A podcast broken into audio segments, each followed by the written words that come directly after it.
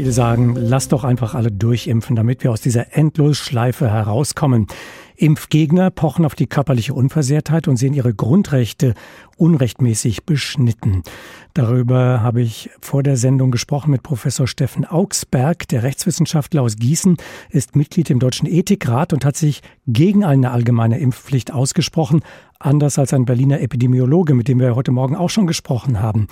Und ich wollte von Professor Augsberg wissen, wir haben doch langsam schon ziemlich alles durch, um die Impfquote auf freiwilliger Basis nach oben zu bekommen. Alle bisherigen Anreize haben aber offensichtlich nicht ausgereicht. Ob die gratis Bratwurst zum Pieks oder ungehinderter Zugang zum Restaurant nur für Geimpfte und Genesene, viele Anreize ohne ausreichende Wirkung. Bleibt da nicht doch langsam nur noch eine verpflichtende Impfung? Naja, zum einen glaube ich nicht, dass wir alles gemacht haben.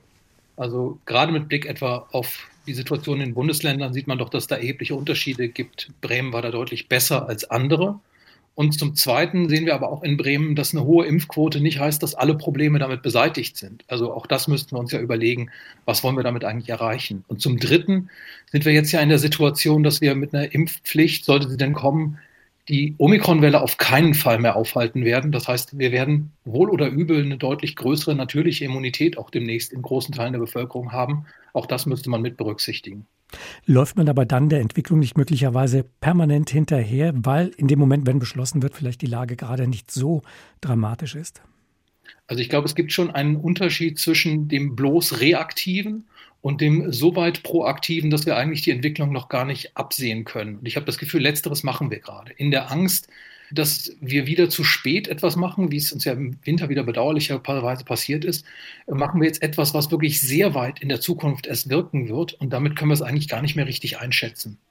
Ist eine Impfpflicht nicht letztlich das mildere Mittel, wenn die Alternative ist, dass die Gesellschaft in einer, sagen wir mal, Lockdown-Endlosschleife mit tiefgreifenden Freiheitsbeschränkungen für alle festhängt und dass andere Menschen permanent an Leib und Leben gefährdet werden durch die Ungeimpften? Beides kann man ja mit einem Fragezeichen versehen, dass wir zwangsläufig in eine Lockdown-Schleife geraten müssen, weil es noch Menschen gibt, die ungeimpft sind. Das, glaube ich, ist sehr, sehr weit gegriffen. Sondern man müsste ja umgekehrt erstmal sagen, wie wirken denn jetzt tatsächlich die neuen Bedingungen sich aus? Also was konkret ist denn die Situation in der Post-Omikron-Zeit, die ja im Sommer, Herbst irgendwie anstehen wird?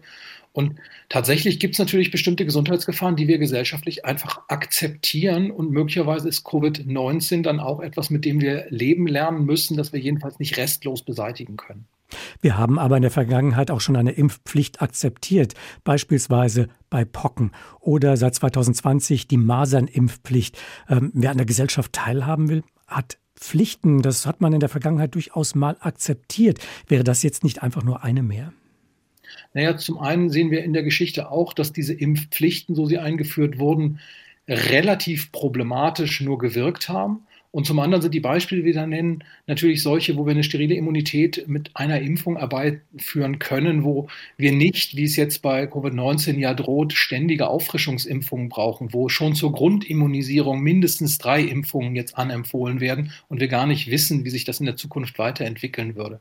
Dass wir in der Gesellschaft bestimmten Pflichten unterworfen werden, ist klar. Aber Grundrechte sind eben auch genau dafür da, Minderheiten ihre Rechte zu erhalten, selbst wo die Mehrheit es anders sieht. Sie sagen, es ist fraglich, ob und wie eine Impfpflicht überhaupt praktisch umsetzbar wäre, aber wir haben ja auch in vielen anderen Bereichen, zum Beispiel im Straßenverkehr, keine flächendeckenden Kontrollen und trotzdem Regeln. Kann man es von Kontrollmöglichkeiten abhängig machen, ob man Regeln einführt? Also jedenfalls sollte man das mit bedenken. Und es geht ja auch nicht um irgendeine Pflicht, sondern es geht um eine Pflicht, die in hohem Maße emotional besetzt ist, wo die Menschen, die dagegen sich zur Wehr setzen wollen, das tun, weil sie große gesundheitsbezogene Sorgen haben. Und da kann man, glaube ich, nicht wie beim Straßenverkehr, bei der Gurtpflicht oder so, wo es ja letztlich um bloße Bequemlichkeiten geht, sagen, da genügt uns eine Stichprobe, sondern da ist ernsthaft damit zu rechnen, dass jedenfalls signifikante Teile sagen werden, nicht mit mir und auch alle ihnen rechtlich zur Verfügung stehenden Maßnahmen ausnutzen ausnutzen werden, das dürfte unsere Verwaltung und unsere Gerichte überfordern. Professor Steffen Augsberg, Mitglied im Deutschen Ethikrat und Rechtswissenschaftler an der Uni Gießen, ein Gegner einer allgemeinen Impfpflicht bei Corona. Das Thema heute Morgen zwischen Solidarität und Selbstbestimmung. Der Bundestag diskutiert heute die Impfpflicht.